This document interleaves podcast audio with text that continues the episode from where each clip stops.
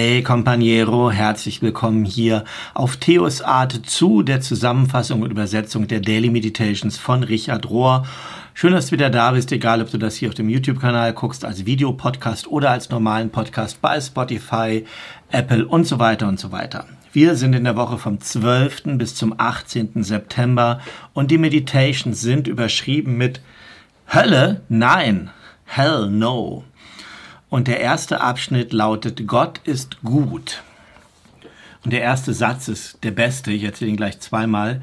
Your image of God creates you. Dein Bild von Gott erschafft dich.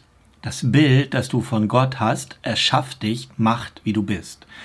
Weil das so ist, ist es so wichtig, dass wir Gott als Liebenden und Fürsorgenden sehen und warum eine gute Theologie immer noch wichtig ist ein falsches Bild von Gott, das besagt, Gott sei ein Tyrann, der uns bestrafen will. Das ist der Grund, warum wir nicht so viel Gnade empfangen und was uns abhält, eine gute Beziehung mit Gott zu haben. Menschen, die so aufgewachsen sind in so einer Atmosphäre von Bestrafung und von Bedrohung und dem Versprechen von Belohnungen, wenn sie gut sind, die sind darauf programmiert, so zu funktionieren und die entwickeln dann so ein billiges Abbild von einem bestrafenden Gott und das bekommt dann normalerweise ihr gesamtes Weltbild. Und beides, Katholizismus und Protestantismus, hat dieses Bild vom ewigen Höllenfeuer benutzt, um Schrecken hervorzubringen und so eine bestimmte Art von Christen hervorzubringen oder zu formen. Ich bin immer ganz erstaunt bei so einem irrationalen Ärger, den Leute entwickeln, wenn sie hören, dass es so etwas wie eine Hölle nicht gibt oder dass jemand nicht daran glaubt, dass es eine Hölle gibt. Du kannst nicht an die Hölle glauben. Ja, sagt Richard, du kannst nicht an die Hölle glauben. Der biblische Glaube ist ganz einfach ein Vertrauen in die Güte Gottes und in die Güte der Realität und kann nicht irgendwie ersetzt werden oder gedoppelt werden mit irgendeiner Form von Ärger oder Hoffnungslosigkeit, die im Zentrum von all dem steht. In seinem Buch Inventing Hell, die Hölle untersuchen, da führt John Sweeney aus, dass unsere christliche Sicht, also diese altertümliche christliche Sicht von Hölle, aus einigen unglücklichen Formulierungen aus dem Matthäusevangelium kommt. Diese Vorstellung von Hölle ist nicht zu finden im Pentateuch, also in den ersten fünf Büchern Mose von der Bibel. Diese Vorstellung ist nicht zu finden im Evangelium von Johannes, es ist nicht zu finden in den Briefen von Paul. Die Worte Sheol und Gehenna, die bei Matthäus benutzt werden, die haben ursprünglich nichts zu tun mit dieser späteren mittelalterlichen Vorstellung von, von einer ewigen Bestrafung, wie Hölle sich so entwickelt hat. Sheol ist das Wort, das einfach benutzt wird für den Ort, wo die Toten sind, also fast sowas wie so eine Art Friedhof. Und Gehenna war einfach die ab der Müllplatz außerhalb von Jerusalem im Tal von Hinnom und es war eine frühe jüdische Metapher für das Böse. Die Idee, die wir heute meistens mit ähm, Hölle verbinden, dieser ewigen Bestrafung, die kommt viel mehr aus Dantes Inferno als wirklich aus biblischen Quellen. Denn diese bildliche Vorstellung von Hölle als Bestrafung, das mag für eine Kunstform vielleicht taugen, aber es ist nicht Jesus, der von sich selber gesagt hat, ich bin sanft und von Herzen demütig, was ja seine Selbstbeschreibung in Matthäus 11 ist. Jesus erzählt uns, wir sollen unsere Feinde lieben, aber ein bestrafender Gott tut das, tut das ja gerade nicht, die Feinde zu lieben. Ja. Jesus sagt uns, wir sollen sieben mal siebzig Mal vergeben, in Matthäus 8, also wir sollen 490 Mal am Tag vergeben. Aber Gott, auf der anderen Seite, der tut das nicht, sondern der bestraft dann ewig in der Hölle. Also dieser andere Gott, der verbrennt in alle Ewigkeit Menschen in der Hölle. Und die meisten von uns sind aufgewachsen mit so einer Vorstellung von Hölle, mehr oder weniger ausgeprägt. Und wir müssen da ziemlich hart daran arbeiten, diese böse, schlechte Theologie in unser Bewusstsein irgendwie unterzubringen, weil es eigentlich buchstäblich unthinkable ist. Es ist eigentlich undenkbar, dass Gott so sein kann. Die meisten Menschen wären dann Wesen, die mehr lieben und mehr Vergebung haben als so ein Gott, der eine Hölle erschafft und toleriert. Und es kann doch einfach nicht sein, dass es etwas gibt, was mehr liebend ist als Gott. Es ist nicht möglich. So eine Art von Gott ist nicht Gott. den Himmel jetzt wählen. Den Himmel jetzt wählen die Gestalt, die Formen, das Wesen, das die Schöpfung hat, muss ihr irgendwie widerspiegeln und offenbaren, wie die Gestalt und das Wesen des Schöpfers oder der Schöpferin ist. Und wir müssen einen Gott haben, der mindestens so groß ist wie das Universum. Sonst, ähm, wenn Gott irgendwie kleiner wäre als das, dann wäre es irrelevant. Und diese christliche Vorstellung von, einen, von einer Folterhölle und Gott als so ein Tyrann, der da drin sitzt, hat uns nicht weitergeholfen, hat uns nicht zu mehr Verständnis gebracht, zu mehr Vertrauen, zu mehr Liebe, Gott zu lieben oder irgendwas anderes zu lieben. Jetzt steht es aber im apostolischen Glaubensbekenntnis Jesus hinabgestiegen in das Reich des Todes, vielleicht die Hölle, so was man im Mittelalter darunter verstanden hat.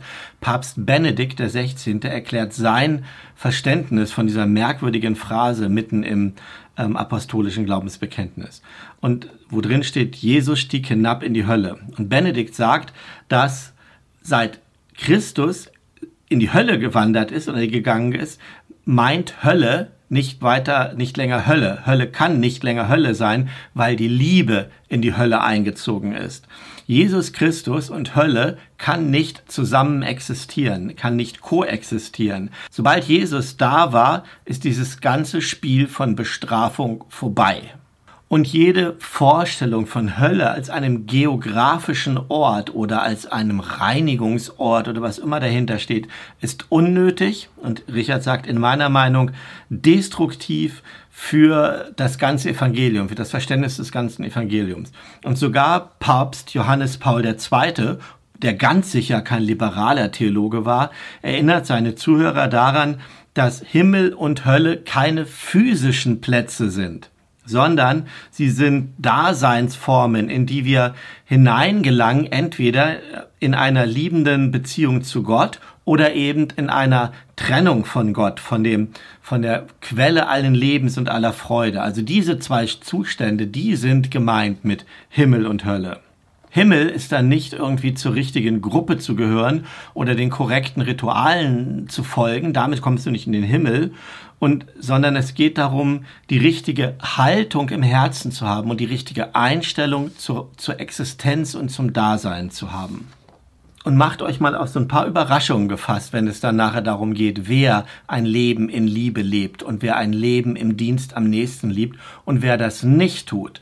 Und das sollte uns alle demütig machen und, und, und zur Erkenntnis bringen, dass es nicht unsere Sache ist, wer zu entscheiden, wer in den Himmel oder wer in die Hölle kommt. Ja, was macht denn unsere kleine begrenzte Mind, unseren kleinen begrenzten Geist, denken, dass wir unterscheiden müssten, was im Herzen von jedem Menschen vorgeht und ihn dann zu Lebzeiten wir den anderen sagen, ob sie in den Himmel oder in die Hölle kommen. Und außerdem, wenn wir schon mal dabei sind, hat Jesus auch niemals die Unsterblichkeit der Seele gelehrt, so wie wir das heute manchmal verstehen. Das war Plato. Jesus hat die Unsterblichkeit der Liebe gelehrt.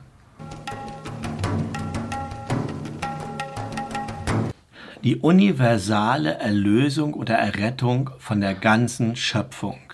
Elisabeth Johnson, eine brillante Theologin und ähm, eine Schwester von St. Joseph und Professor an der Fordham University, hat ziemlich ausführlich geschrieben über die universale Natur von Erlösung, über die universale Bedeutung von Erlösung. Nicht allein für die Menschen, sondern für die ganze Schöpfung. Bei, dadurch, dass wir unsere Religion eng geführt haben, fokussiert, eng fokussiert haben auf das Problem von menschlicher Sünde und wer wert oder würdig ist, haben wir eine Sichtweise verloren, die, wo es sehr starke Bezeugung oder Bekundung in den Heiligen Schriften gibt, dass das ganze Universum ähm, zurückkehren wird und in die ganze Schöpfung sich wieder mit Gott verbinden wird. Und Dr. Johnson schreibt Folgendes.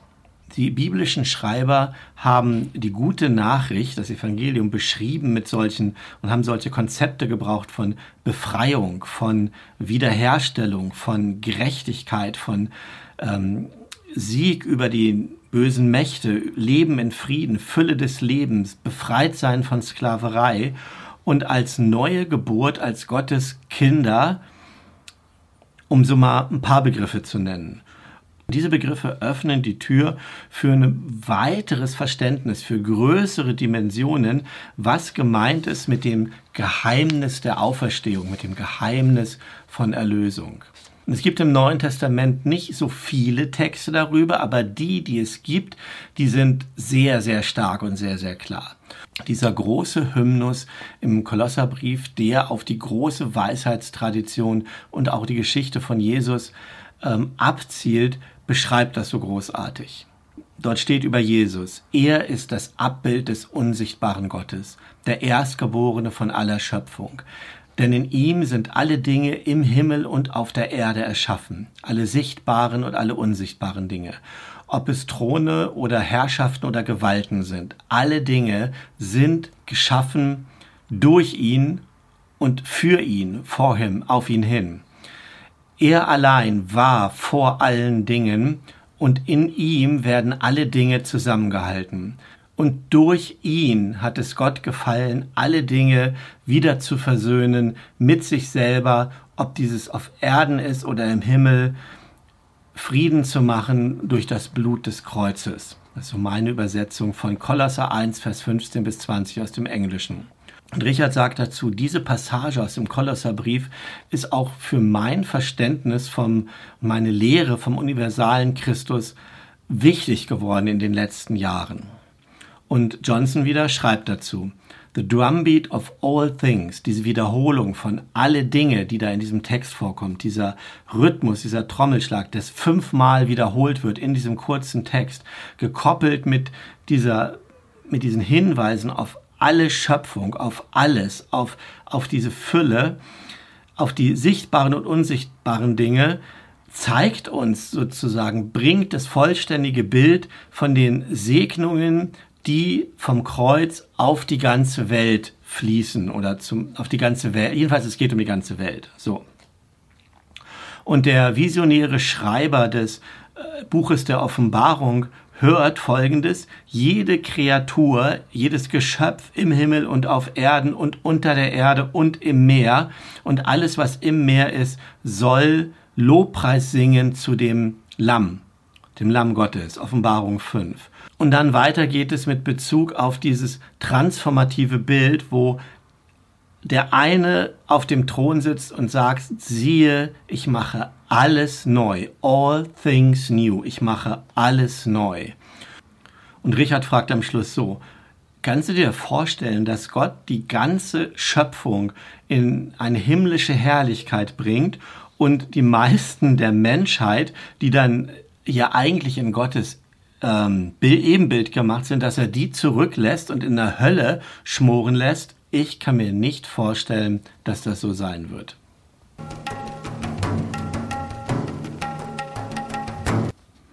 Liebe ist alles, was da ist. Liebe ist alles, was da ist.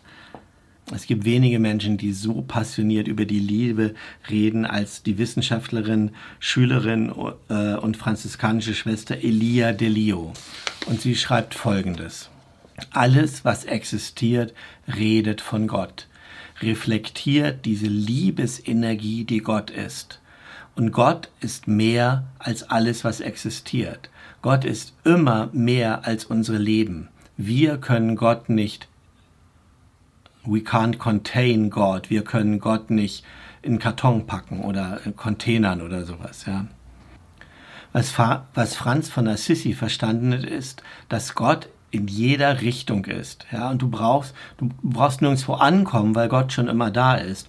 Und du musst nicht in irgendeine bestimmte Richtung gehen und das zählt dann, ja. Überall ist Gott. Gott ist es, der zählt und nicht irgendeine Richtung, die du einschlägst. Mit anderen Worten, Gott ist mit uns. Jeder Schritt auf dem Weg, den wir tun, ist Gott empowered Love Energy, ist Gottes durch, Gott durchtränkte Liebesenergie. So, es ist also nicht so in der Art, Gott ist da und wir sind hier und Gott wartet da drüben dann, bis wir irgendwie unseren Kram zusammenkriegen und dann wird alles gut sein. Das ist ein langweiliger Gott. Das ist nicht mal Gott. Ich nenne das nicht Gott. Gott ist lebendig. Gott ist Liebe.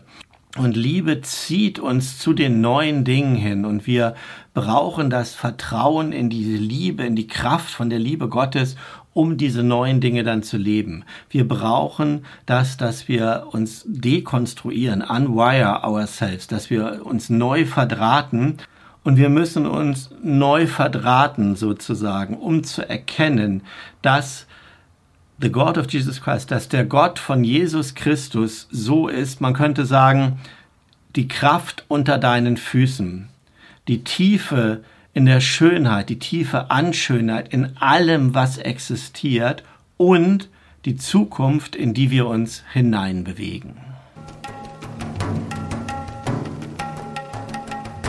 So, ihr Lieben, das waren die Meditations von dieser Woche. Ich habe ein bisschen was gekürzt, weil mir einiges nicht gefallen hat oder ich habe es auch so schwer verstanden und fand, das passte irgendwie nicht zum Rest. Äh, da hast du dich nicht wunderst, wenn du das im Englischen so halb mitverfolgst. Das waren die Texte von dieser Woche und damit wünsche ich dir alles Gute, Gottes Segen und bis zum nächsten Upload. Mach es gut.